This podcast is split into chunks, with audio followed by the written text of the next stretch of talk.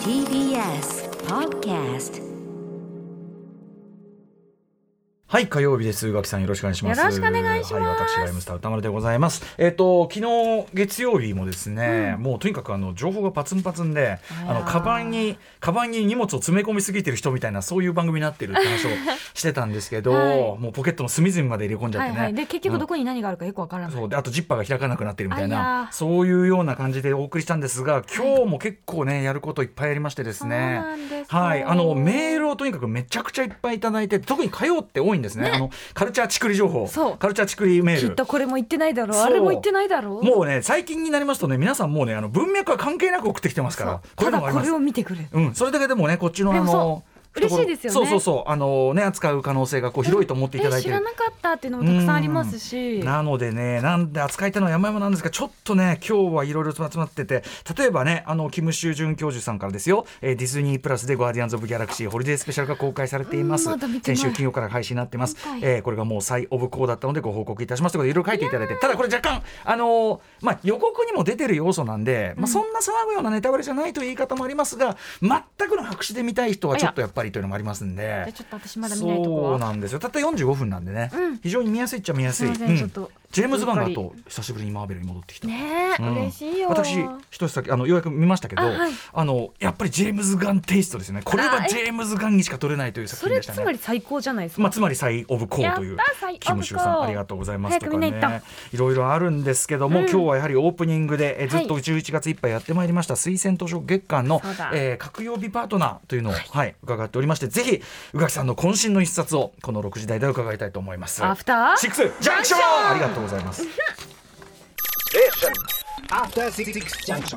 After Six Junction. 11月29日火曜日時刻は6時2分です。ラジオでお聞きの方もラジコでお聞きの方もこんばんは。こんばんは。TBS ラジオキーステーションにお送りしているカルチャーキュレーションプログラムアフターシックスジャンクション通称アトロクパーソナリティは私ラップグループライムスターの歌丸です。そして火曜パートナーの宇垣美里です。はいということでまあねあの本の話とかは普段からいっぱいしてますけども、はい。えー改めてこう推薦図書ということで別にあの新刊じゃなくてもいいですよとか、い。えーいろんなあのー形で皆さんにおすすめ。昨日のあの熊崎君の今年実際一番読んだ本っていうんであのーもしえっ、ともいもいどこどこっていうねはい。あの本当にお子さんと一緒にこう、本当に0歳児から読めるというね。はい。一緒に読める本なんていうのをねご紹介いただきましたが本日宇垣さんはどんな本をご紹介いただくのか推薦図書月間今週の一冊をお願いいたします。山崎佳代子著そこから青い闇がささやき。はい。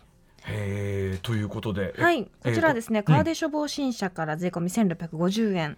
でえ2003年に発売されたんですけれども、うんうん。ちょっと長いことねあのなかなか手に入りないづらい状況になってたんですが、今年の8月に文庫版が出ました、ちくま書房より。なのであの手に取っていただきやすい形になったのかなって、そういう意味では手に、はい。ねこのタイミングでこそそうなんです。価格も800円でとても、あ実質ただですな、うん。はい。ちくま書房から出ております。はいどんな本なんでしょうか？はい、あの私ですね大学時代民族紛争の研究をしておりまして、でまあ、特にユーゴスラビアの勉強はすごくしていたし実際あの現地にも行きました、うんうん。あのザグレブとかベオグラード行ったんですけど、はいはい。まさに1991年から2003年、はい。まあ、あの NATO の空爆に怯え、で国連の経済制裁によって苦しいうん。生活を、まあ、余儀なくされた市民たちのうんすごく苦しいベオグラードでの日々が綴られている作品なんですけれども、はい。書いた人というのが、えー1956年生まれの女性日本の詩人ほで翻訳家でエッセイストの方なんですが、山崎か山崎佳代子さん。はい、山崎佳代子さん静岡県出身で,、うん。でこの方は大学でロシア文学を専攻してで卒業後はサラエボ大学、えっと、今のあのボスニアですね、うんうん。ボスニアの大学に留学して、うん。で1981年からは、えーサラエボ、えー、とベオグラードで、えー、とセルビアのベオグラードで暮らしている人なんですけど、旦那さんもユーゴスラビアの研究者の方で、まあ、お二人でうん。ずっとベオグラードで暮らしてらっしゃって、はい。でもちろんもう帰った方がいいんじゃないですかって日本の外務省からすごく言われてもあまりにも長くここに住んでいるから、うんうんうん。そのみんなを置いてやっぱその帰るっていう選択肢が取れないぐらいやっぱりこの国で過ごす時間が長かった人で,、うんうん。でつまりそんな状況の中どんな、まあ、生活が営まれていたのかっていうのをすごく書かれていて、はい。冷戦がちょうど崩壊して、えでそのそもそも私がユーゴスラビアの勉強し始めたのって「うん。戦争広告代理店」っていう本があってはいそれを読んで、そのすごいニュースとか見て、はい。これはセルビアが悪いんだと思ってたけど、うんうんそんなことなかったんだってうんうん。衝撃を受けたのが、始まりだったんですけど、はい。それと同じぐらいやっぱりそのどうしてもその当時ってセルビアが悪いクロアチアかわいそうみたいな感じだったと思うんですけど、それってやっぱりどうしても大国の事事情っていうか、うんうん。その冷戦が崩壊したこのままでは困っちゃうなっていうのがあって、うんうん。でしかも国連による経済制制裁を、うんうん。まあ、課されはい。NATO から空爆もされっていう、はい。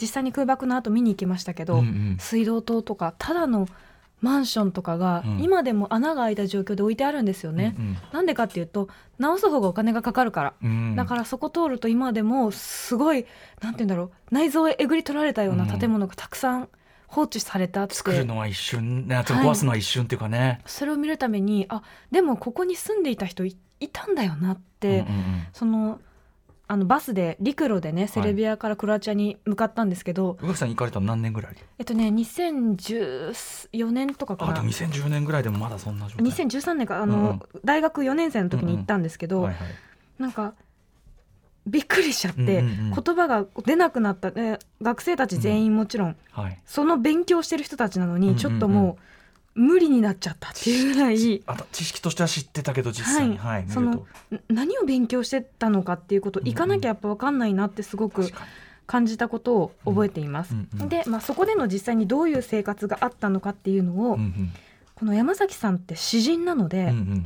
本当に市民の言葉にならない悲鳴みたいなものを本当に丁寧に選び抜かれた言葉で淡々と抑えた筆致で書いてるんですよね、うんうん。だからこそものすごく辛い状況なのに読めちゃう。うん。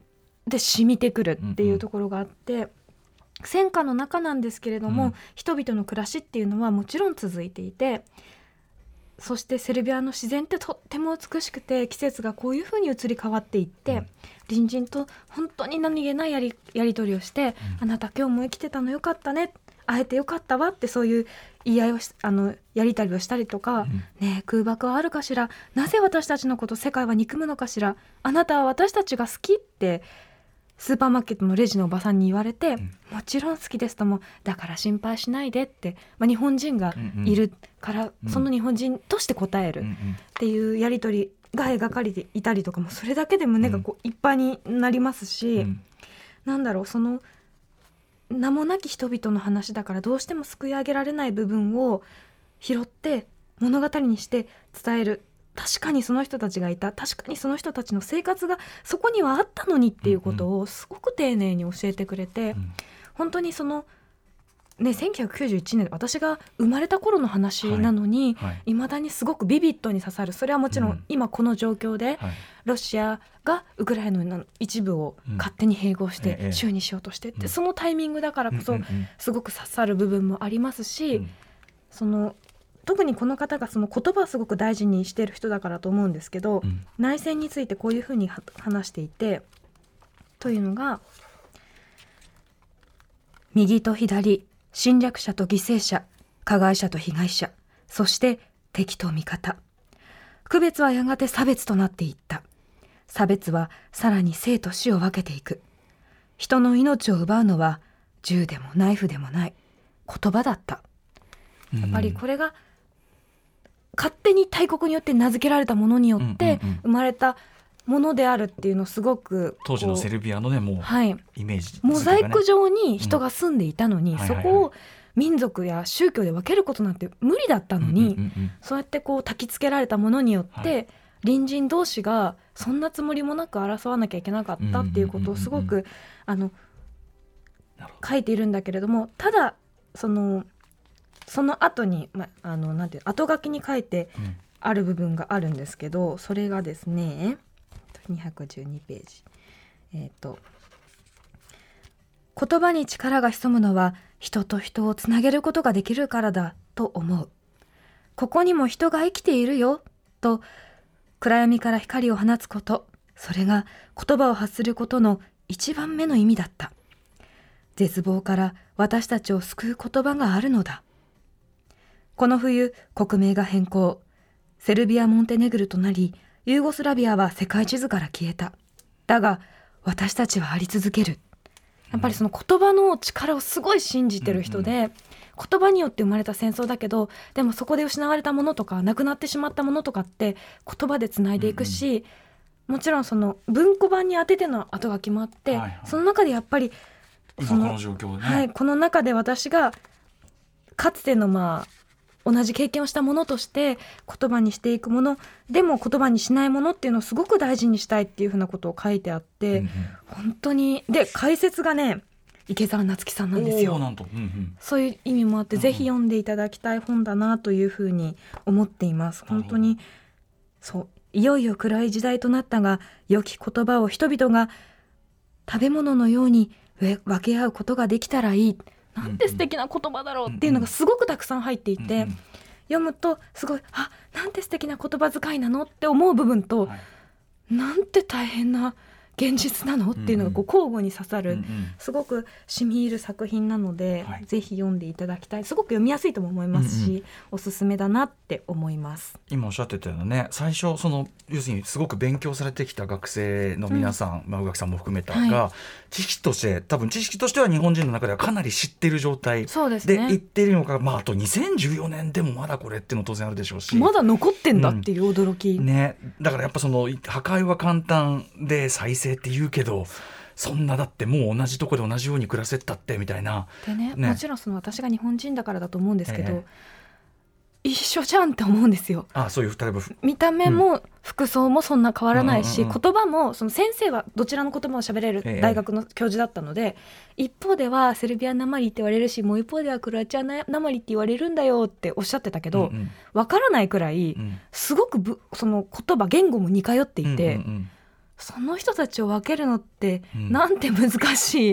うんうん。なぜそれが可能だと思ったわけみたいな気持ちにもうんうんうん。なる、本当にねまだ終わってないんだなとも思いますしね。ね、でだからそういうこうなんていうかな。イメージのイメージをこうつけることでうん。ものすごくおざ、我々はこう海の向こうでニュースで、うん。それこそ何何万人ねどうだみたいな数字としてしか入んないのが、はいそれもだからそのイメージというさなんていうかな例えば言葉を使った、うん。そのなんていうかな暴力というかさ言葉を使った抑圧とか、まあ、戦術ですよね分断とか、はい、そういうこうそういう使われ方もするけど、うんうん。同時にさっきおっしゃったように、ね、その言葉でその生身のしかも日本語話者の方がまさにそこにここにいて、うん。詩的表現という一番こう繊細なさこうなんていうかな一番繊細な表現っていうところができる人が、まあ、いた山崎さんという方がそこにいてっていうことだから生まれたその書物でもあるだろうし。本当だからあ詩人の力ってこういうことなんだなそういうものをすくい上げる力がもしかしたら一番ビビッドな方なのかもしれないっていうふうにんん感じましたね。山崎さんだからまさにそのご自分がいた場所で自分だからできることをやるべきことっていうのをやった結果がこの本ってことですもんね。でそれがとても普遍的な。ことがとても悲しいけれど、うんうんまあそうね。未だに響いてしまう、うんうんなぜなら同じ状況があるから、うんうんうん本が生まれた時にも戦争が2004年戦争があったし、はい。3年か。で今もあるしうんなんて悲しい生き物って思いながら、うん。うんでもやっぱりだからこそ文字の力って信じていきたいなって思いますね。なんならこのタイミングでの復刊ってもちろんね前からそういう声もあったんでしょうけど、はい。やっぱり今必要だっていうのがあるからこその復刊っていうのもね。はい。あるでしょうからねきっとね、うん。そうなんだ。全然知らなんだこの本のこと。はい。ということで、えーぜひぜひ、はい。宇読んでいただきたい。お勧めいただいた推薦図書は山崎佳代子さんで、えーそこから青い闇がささやきという一冊です。えっ、と今ちくま文庫から文庫版が出てますので、はい手に入りやすいのでと。ぜひぜひ。うん、あ読んでみますこちらも。あーよかった。読んでください。はい、というか宇垣さんならではですねやっぱねあのいつも割とほらフィクシフィクション系が多いじゃないですか、はい宇垣さんは。でもともとそういうこう勉強はそういう紛争をしたい、そういうあので行かれた話もたまにはい伺ってたんで、多分ね一冊目読んだと思うんですけど、うんうんうんでたまたまその本屋さんに置いてあったからこれだと思ってはいはいはい。なるほどね。僕もあの戦争広告代理人って本ねあと、うん。あ代理店っていう本はい。は後から読みましたけど、そうかそれがきっかけになってたんですねそんな話も。中学か高校の読書感想文の課題図書だったんですよね。そうなんだ。すごいじゃん、へえそんなの出すのすごいじゃん。まあうん。読書感想文書いて、はい。ちょっと面白すぎて、うんうん面白いっていうかすまあ、はい。刺激されますよね。であとその日々受ける授業とかもさそういうのをよ、読むことによってよりこうなんていうかな勉強しようって動機づけになりますよね。だしそのニュースの見方がちょっと変わったというか、うんうんうん。はいはい。それもあってすごくああのー。勉強になります。ある種ここに来るそのまあ、テレビ局で働くっていう道をたどる一歩目だったのかなとも思います。確かに。そこで課題でそれ出した先生が偉いねそれね。先生とかもう多分学年であ決まってあそうなんだ。学年とかそうあの全体だあそうなんだ。と思うんですけど、はい。大したもんですね。ね。もう僕の頃ねやっぱ読んだ昔、まあ、そういうのはそんでいいんだけどさ 路傍の石とかさやっぱそんなさ 路傍の石とかそんなそんなそんなやっぱ当時正直ピンときていたわけではないの そうでですよね。うんうん。なのでそうそうそれでねもうよ読んだんいいねですよそれはね、うんわかりました。じゃあちょっとある意味動きさんのねそのなんていうかな根幹の部分にもちょっと関わるようなというか。そうですね。うん。でも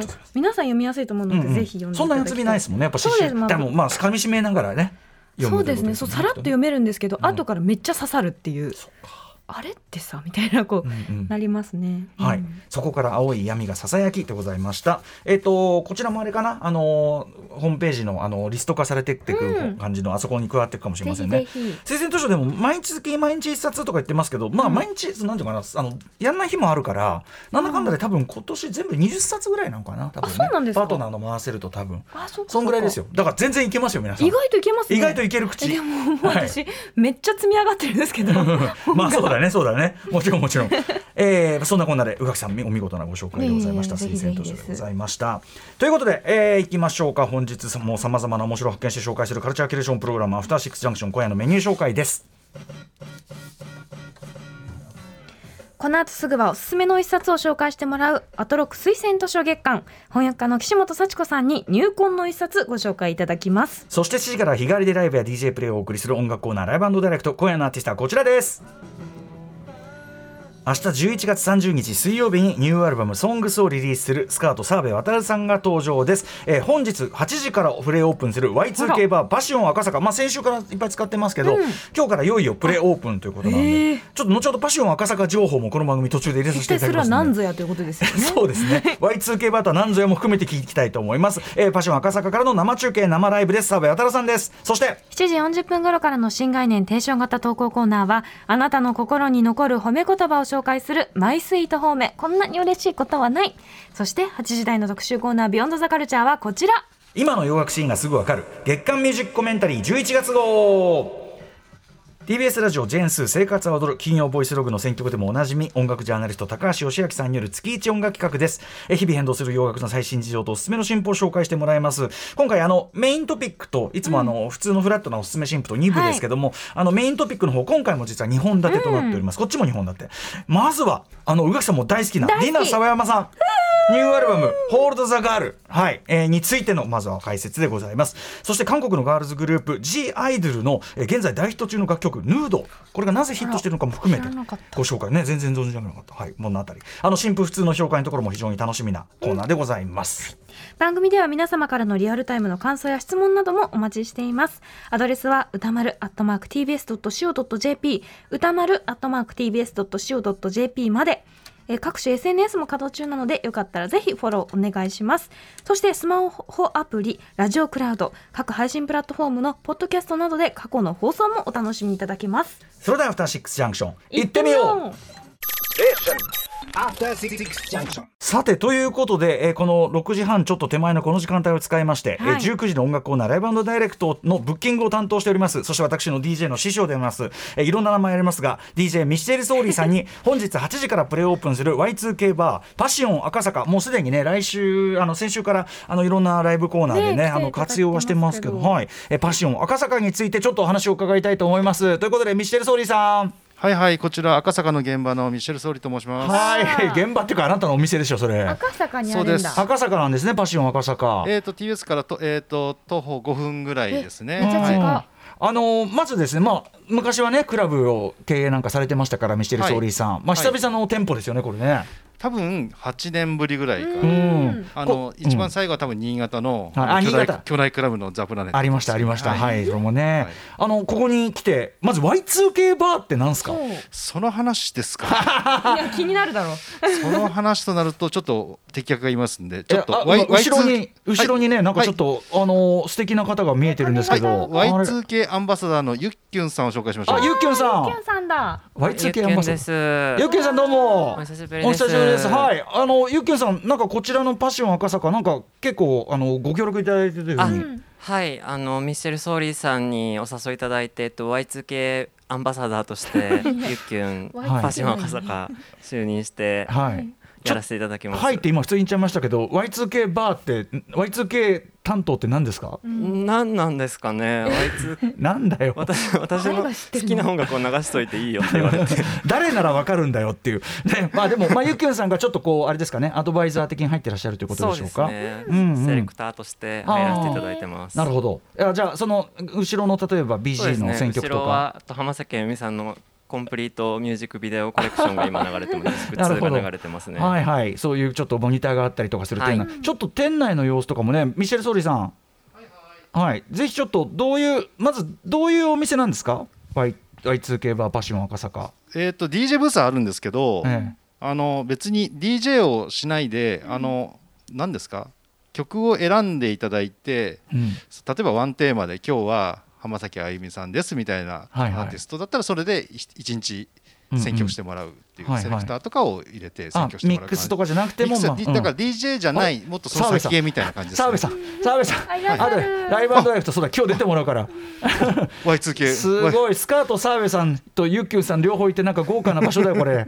うん。ね一般の方も入ってお一緒に聞くことができるってことですか？そうえーっとね今はね今日プレオープンというかあの、今日日日がいいんですよ。一流万倍日なんで、でしかも澤部渡さんじゃないですか、はいはい。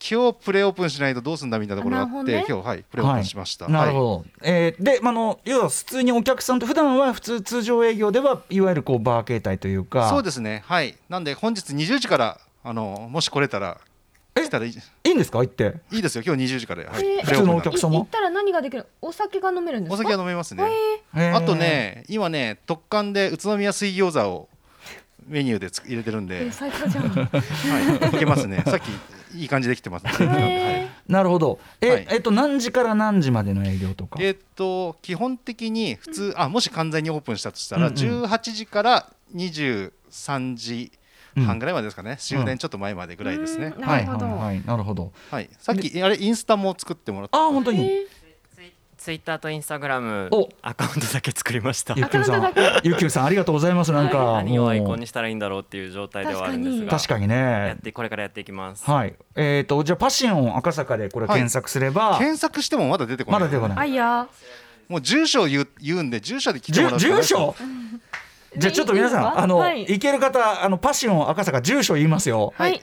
赤坂、えー、と港区赤坂、えー、と4の4の16クレスト赤坂100号室ですね。はい。路面店です。1階です。